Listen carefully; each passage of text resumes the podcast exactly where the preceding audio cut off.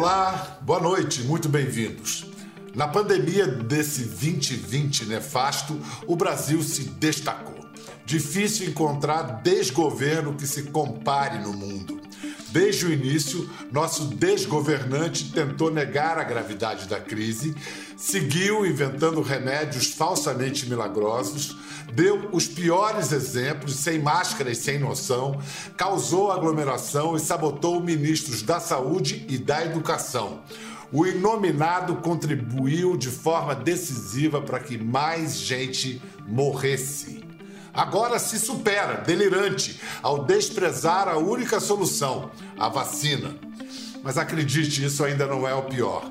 Como disse o próprio acéfalo que hoje ocupa o Palácio do Planalto, morrer todo mundo vai morrer mesmo.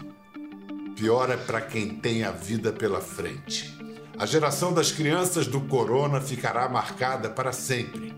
Aqui no Brasil, em nome da economia, forçou-se a abertura de tudo, de salões a lotéricas, viva shoppings, comprar é vida. O imperativo de reabrir as escolas, último da fila, sequer mencionado. Então, agora, quem sabe que consequências um ano sem aulas terá sobre a saúde física e mental de crianças e adolescentes? Pior, alguém quer saber? Parte das escolas particulares já voltou às aulas com protocolos de distanciamento e higiene. Já a rede pública, bem, na rede pública quase 40 milhões de estudantes seguem entre a precariedade total e a total interrupção do aprendizado e da proteção social que as escolas representam. É um quadro pavoroso e inadmissível como fazer para que escolas públicas voltem a funcionar em 21? Como resgatar a saúde e o equilíbrio de alunos, pais e professores exaustos? O que as experiências em outros países podem nos ensinar? O que essa, a nona economia do planeta, precisa fazer para reverter essa tragédia? Vamos procurar respostas com duas autoridades nesse saber a diretora do Centro de Excelência e Inovação em Políticas Educacionais da Fundação Getúlio Vargas, a FGV, Cláudia Costin, e o pediatra que ajudou a criar a campanha Lugar de Criança na Escola, Daniel Becker. Cláudia, Daniel, muito obrigado por estarem aqui no programa trazendo Vamos tentar trazer um pouco de luz diante de tantas dúvidas, né? Sem dúvida. Muito bom estar aqui de novo. É, Daniel, do ponto de vista médico, o que, que a gente sabe hoje que não sabia antes sobre o coronavírus, o coronavírus que pode vir a respaldar a reabertura de escolas? É muito bom você ter perguntado isso, Pedro, porque a gente teve uma evolução muito grande do saber em relação à infância e o Covid, especialmente em relação as possibilidades de transmissão que as crianças representam e, portanto, que as escolas representam. A gente parte de um paradigma que, que era baseado no, no, no vírus influenza, que já teve várias epidemias ao longo do, da história. E na influenza, as escolas são fortes fontes de transmissão. O influenza é um vírus que transmite facilmente pela criança. A criança é uma grande transmissora. Só que a gente foi notando ao longo do ano que não só as crianças adoeciam menos, adoeciam sem gravidade a taxa de letalidade, essas mortes, era baixíssima, mas também foi se percebendo que elas transmitem muito pouco.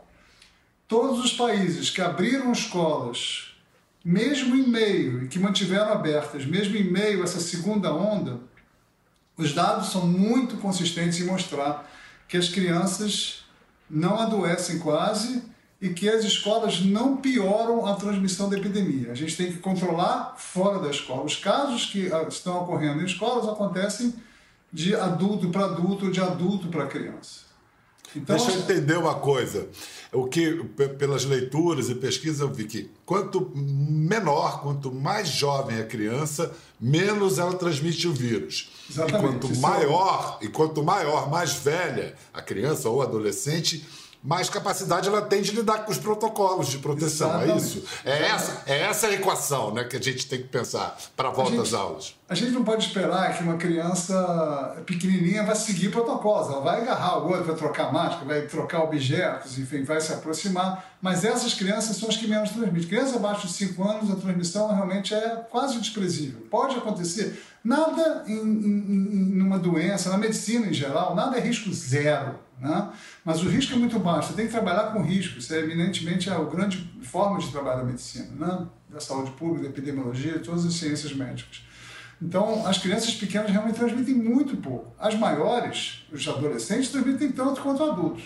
Então, inclusive, eh, em alguns países que estão em grandes surtos agora, eles estão mantendo abertas a educação infantil, as creches, e o Fundamental 1, digamos até 9, 10 anos, e a partir daí já estão fechando. Quando é muito grave o surto, já estão fechando. Cláudia Costin, você já foi secretária de Educação no Rio, diretora de Educação do Banco Mundial.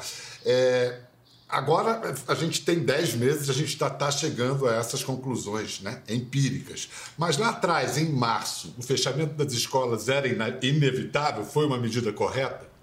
Olha, nós tínhamos experiência do H1N1. Quando eu fui secretária, a gente fechou as escolas por duas, três semanas e depois pôde reabrir.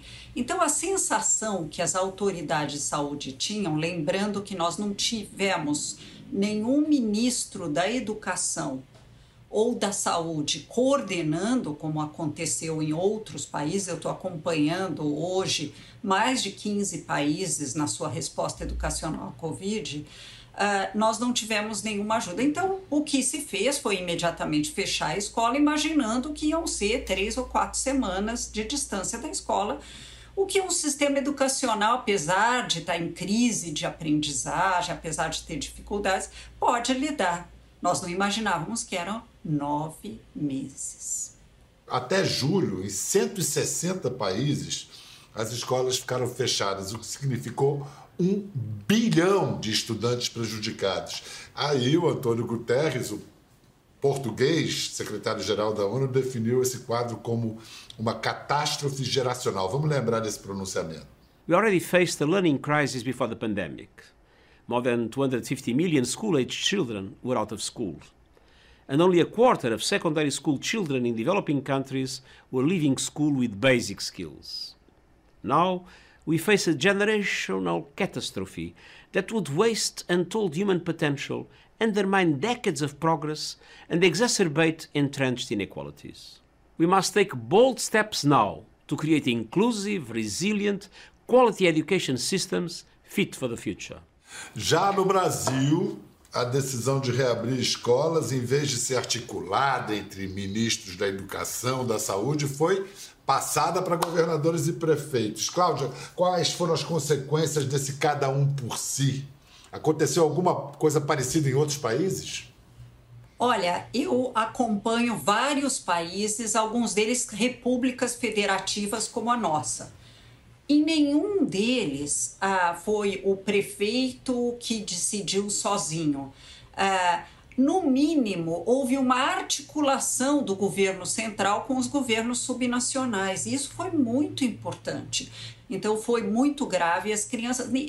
Quase nenhum país passou nove meses fora da escola. Eu queria só comentar um ponto importante, que eu acompanho a África também, que tem uma infraestrutura escolar parecida com a nossa.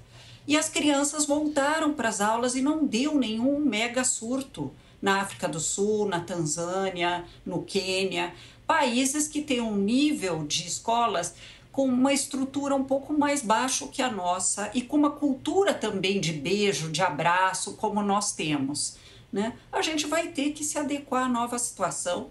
E um ponto importante, e aí eu falo com um especialista ah, como o Daniel, com o doutor Daniel, que é meu amigo. Vamos vacinar os professores primeiro, vamos colocar, como vários países estão fazendo, os professores que estão na linha de frente de fato para serem vacinados antes de outras, outros grupos populacionais. Muito bem. É, Daniel, depois de nove meses, quase dez, fechados em casa, o que, que, pode ter acontecido com a cabeça, com a saúde mental de crianças e adolescentes? Vamos, vamos dividir em faixas etárias. Por exemplo, quais as consequências para os menores, para os pequenos, primeira infância, um pouquinho mais velhos?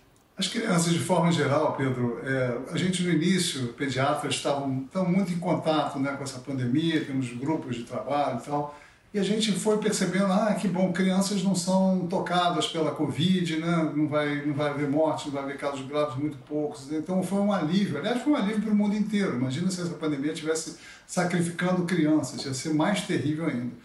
Mas aos poucos nós fomos notando e fomos trocando informações uma, um sem número de, de sintomas de um mal-estar psíquico e, e físico também, muito impressionante.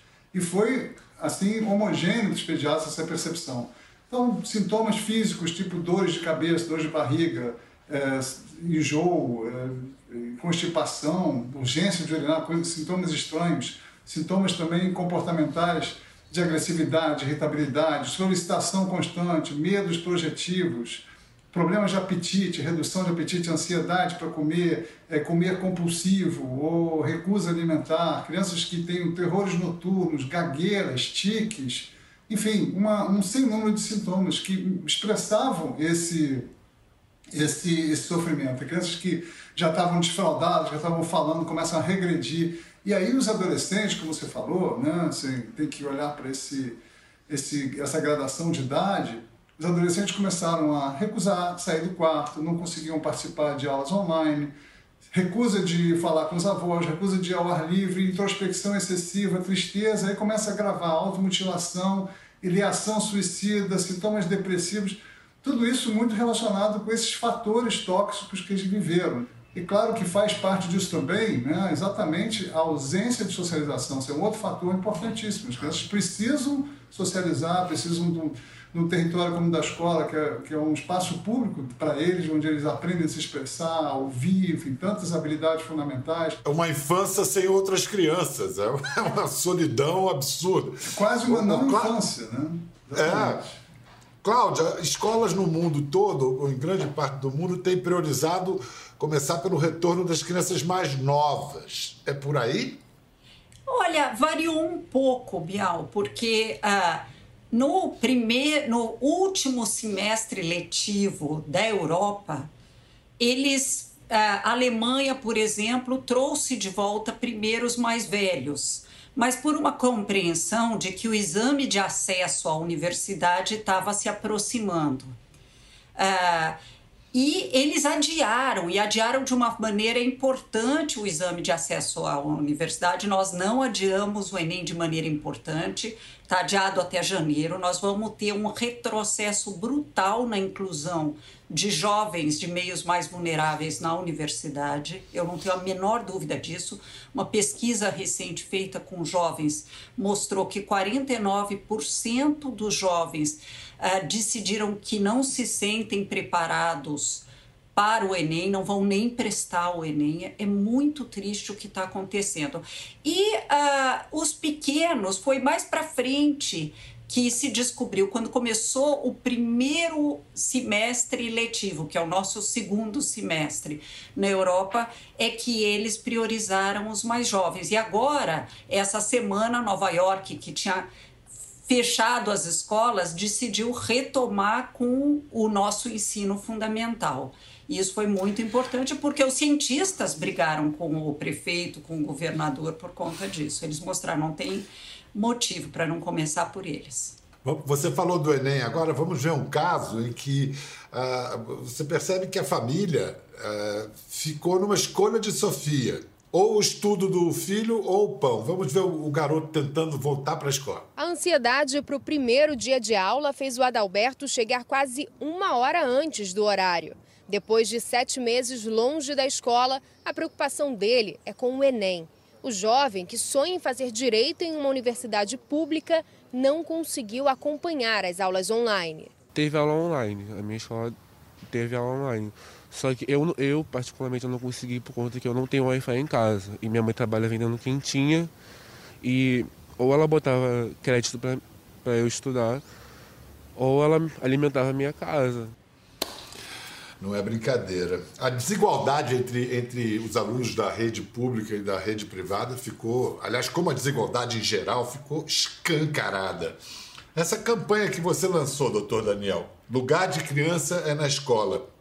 O que, que essa campanha propõe para diminuir esse abismo entre escola pública e escola particular? A gente quer, na verdade, acender, digamos assim, a luz para a sociedade sobre essas crianças da escola pública, essas 40 milhões de crianças que ficaram literalmente abandonadas, negligenciadas pela sociedade esse ano todo. A gente tem uma negligência histórica com a educação pública no Brasil, os professores sabem muito bem disso, os professores gritam essa questão há muito tempo e não são ouvidos. Então, nós, como somos médicos, temos uma voz um pouquinho mais alta, digamos assim. Infelizmente, professores, na, na minha opinião, deveriam ser os mais ouvidos da sociedade. Isso é uma, uma profissão muito importante.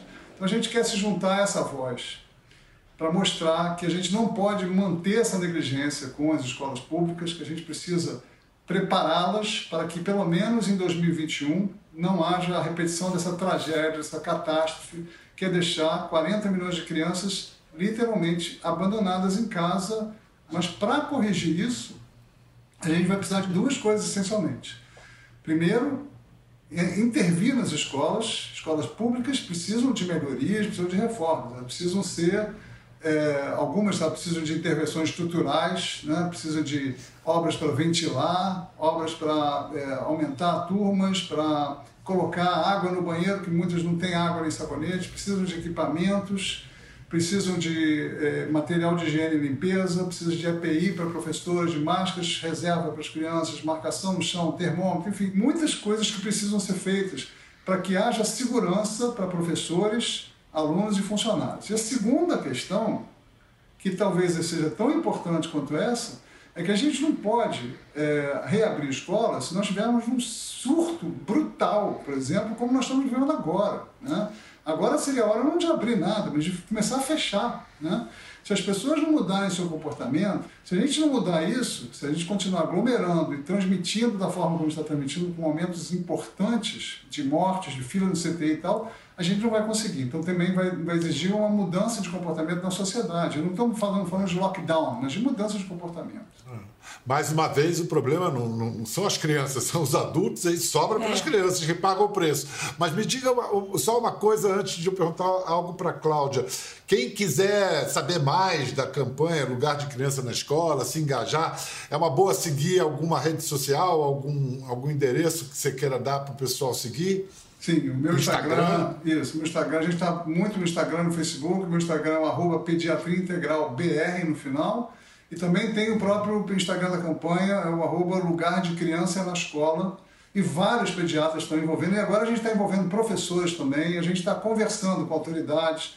Realmente é, a ideia é acender a luz para a sociedade da questão da educação pública e o que, que nós precisamos fazer para poder retomar no ano que vem. Aproveitar isso como uma oportunidade. E, e, grana, Cláudia? A gente tem recursos para uma escola pública melhor? De, existe dinheiro para isso? Olha, o Ministério da Saúde trans, uh, uh, mandou para as secretarias estaduais e municipais de educação no programa Saúde Escolar uma verba. É, é curioso porque a capacidade, a dificuldade de articulação deles são tão grandes que os secretários que eu mentoro não ficaram sabendo. Porque o, por algum motivo, alguém no Ministério da Saúde achou feio contar que estava transferindo o recurso, mas os recursos foram transferidos para fazer as pequenas obras que precisavam ser feitas nas escolas e para compra de EPIs pelos professores. Ah, isso daqui atrapalhou bastante. Houve agora, mais recentemente, dinheiro transferido do Ministério da Educação para a conectividade das escolas, para outras obras nas escolas, mas ninguém fala disso. Né? É, é muito estranho.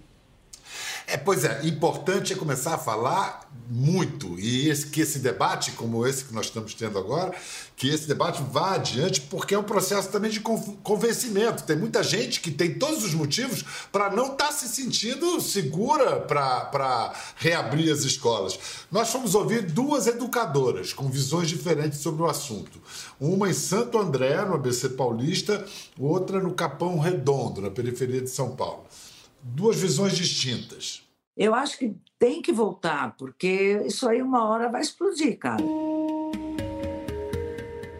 Eu trabalho numa, num período de manhã, né? Eu dou aula numa escola estadual, né?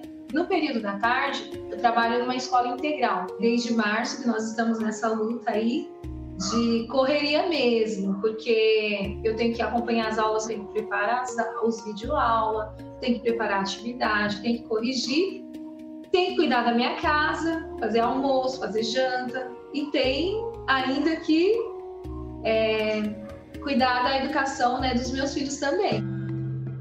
A Casa do Zezinho é uma ONG de, de educação mesmo, é, existe há mais de 27 anos e nosso foco é totalmente voltado à educação de jovens. Foi um ano muito difícil. Você imagina, de 1.300 crianças, vem 100, 100 crianças. 50 de manhã, 50 à tarde. Nós estamos falando de criança que mora em favela, para começar. Então, não dá para ficar em casa. São casas pequenas. É, então, eles estão para rua a gente não tem certeza de nada, né? Fica difícil da gente é, tomar uma iniciativa com relação a, por exemplo, a volta às aulas, porque a gente, eu acho que tá todo mundo assim, sabe? Ansioso, com medo e preocupado, claro, preocupado.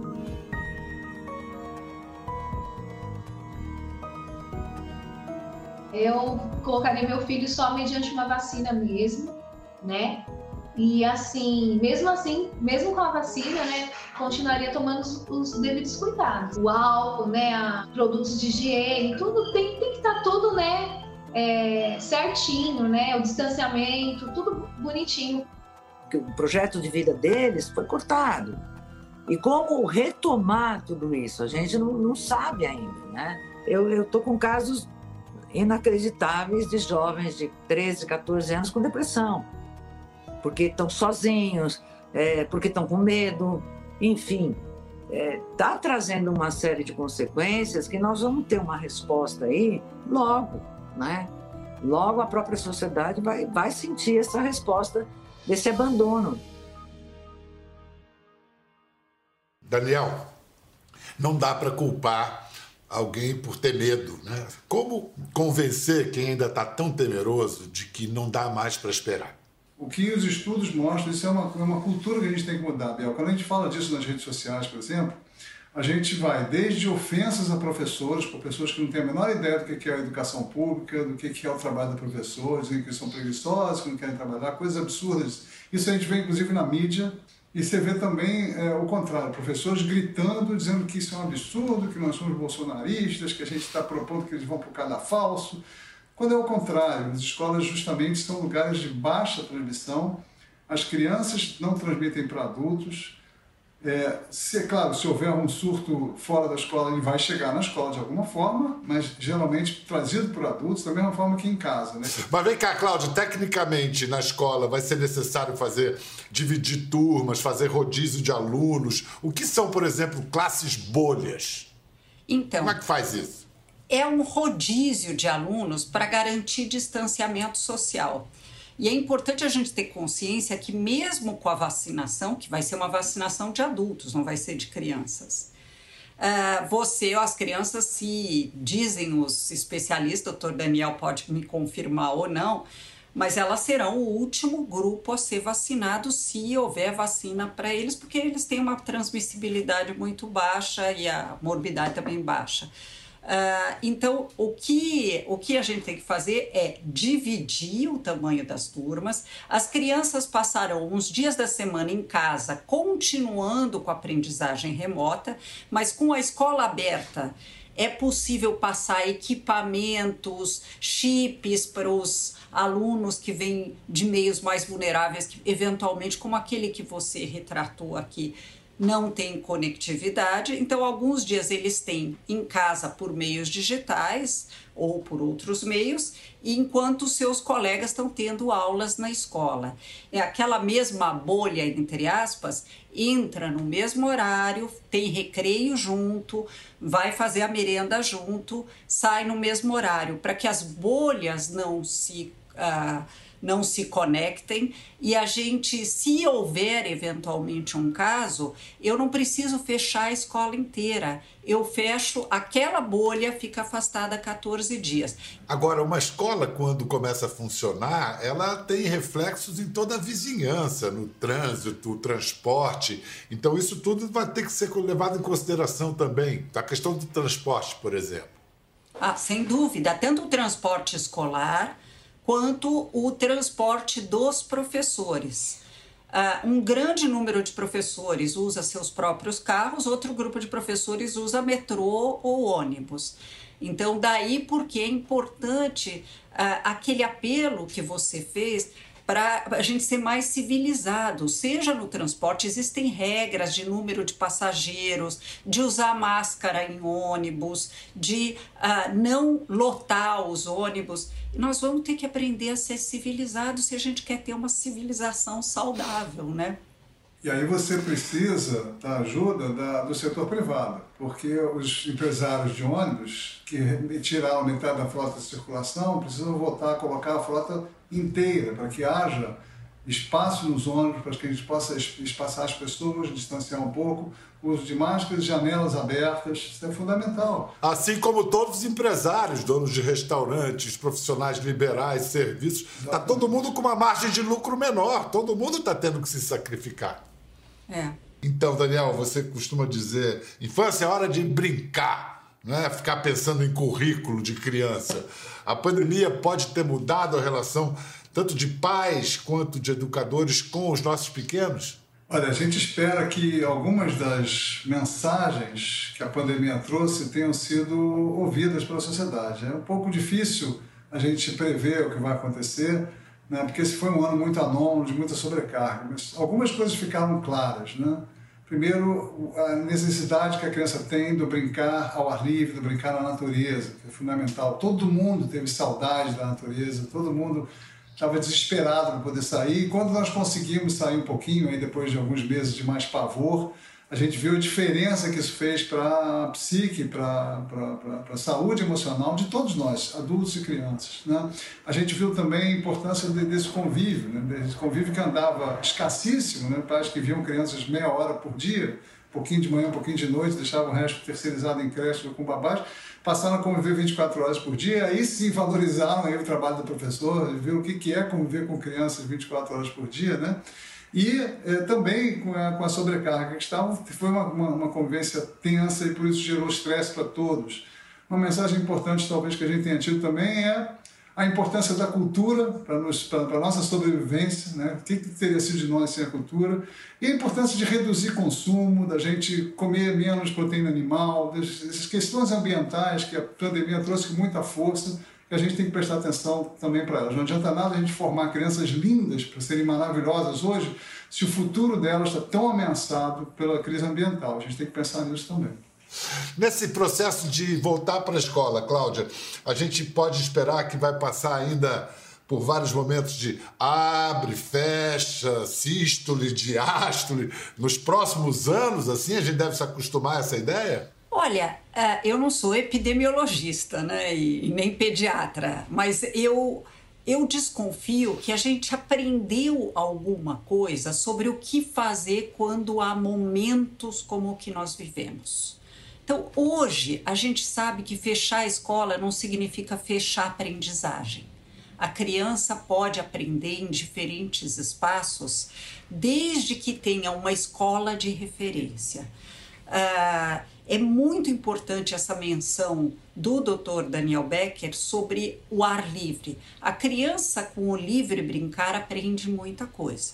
Porque uma criança que está numa casa onde há livrinhos para crianças pequenas, onde os pais, sem perceber, já estão ensinando a criança a ler, escrever seu nome, o nome das letras, outras coisas, esse brincar solto acaba levando à estimulação cerebral, vai, acaba levando a alguns aprendizagens. Nós temos que garantir que as crianças que não nasceram em famílias afluentes tenham as mesmas coisas na organização do ambiente de aprendizagem. E se ela não está na escola, ela está em casa, a gente precisa ensinar essa família a criar essas mesmas coisas. Então, muitas das orientações de professores para pais, pegue álbuns de fotografia da família e folheie com a criança. Ah, as escolas mandaram livrinhos para casa para a mãe folhear, mesmo que ela não fosse alfabetizada, ela, mãe, não fosse alfabetizada, mostrar as figuras, conversar conversar com a criança, ter a, atitudes que possam levar à brincadeira, mas que a criança desenvolve também alguns aprendizados significativos. Cláudia Coxim, muito obrigado. Daniel Becker, muito obrigado. É, vocês falaram do ar livre, eu, eu me lembrei acho que no início do século XX, década de 10, 20, uma epidemia de tuberculose nos Estados Unidos, eles organizaram escolas inteiras no país inteiro ao ar livre. Ao ar livre. 2021, como a Cláudia falou, vai ser um ano anômalo. Vamos, por exemplo, março, abril é época de pico de virose, as crianças se encontrando, vai ter muita febre. E por isso é importante a gente estar junto com a saúde para ver que, o que fazer em casos desse tipo. As escolas têm que estar orientadas, têm que ter esses protocolos de orientação. E eh, tem uma, uma, uma, campanha de professores, de, de muita gente falando sem hashtag, né, sem vacina, sem escola. Isso é um absurdo. Não vai haver vacina cedo para crianças. E como a Cláudia falou, professores têm que estar na, nas prioridades da vacina. Isso é muito importante. Essa parceria que a gente viu aqui hoje, uma autoridade na saúde, uma autoridade na educação, é por aí que a gente vai resolver e garantir o futuro de nossas crianças, que esses são sim os nossos melhores interesses. Tchau, gente, até a próxima. Quer ver mais? Entre no Globoplay. Até a próxima.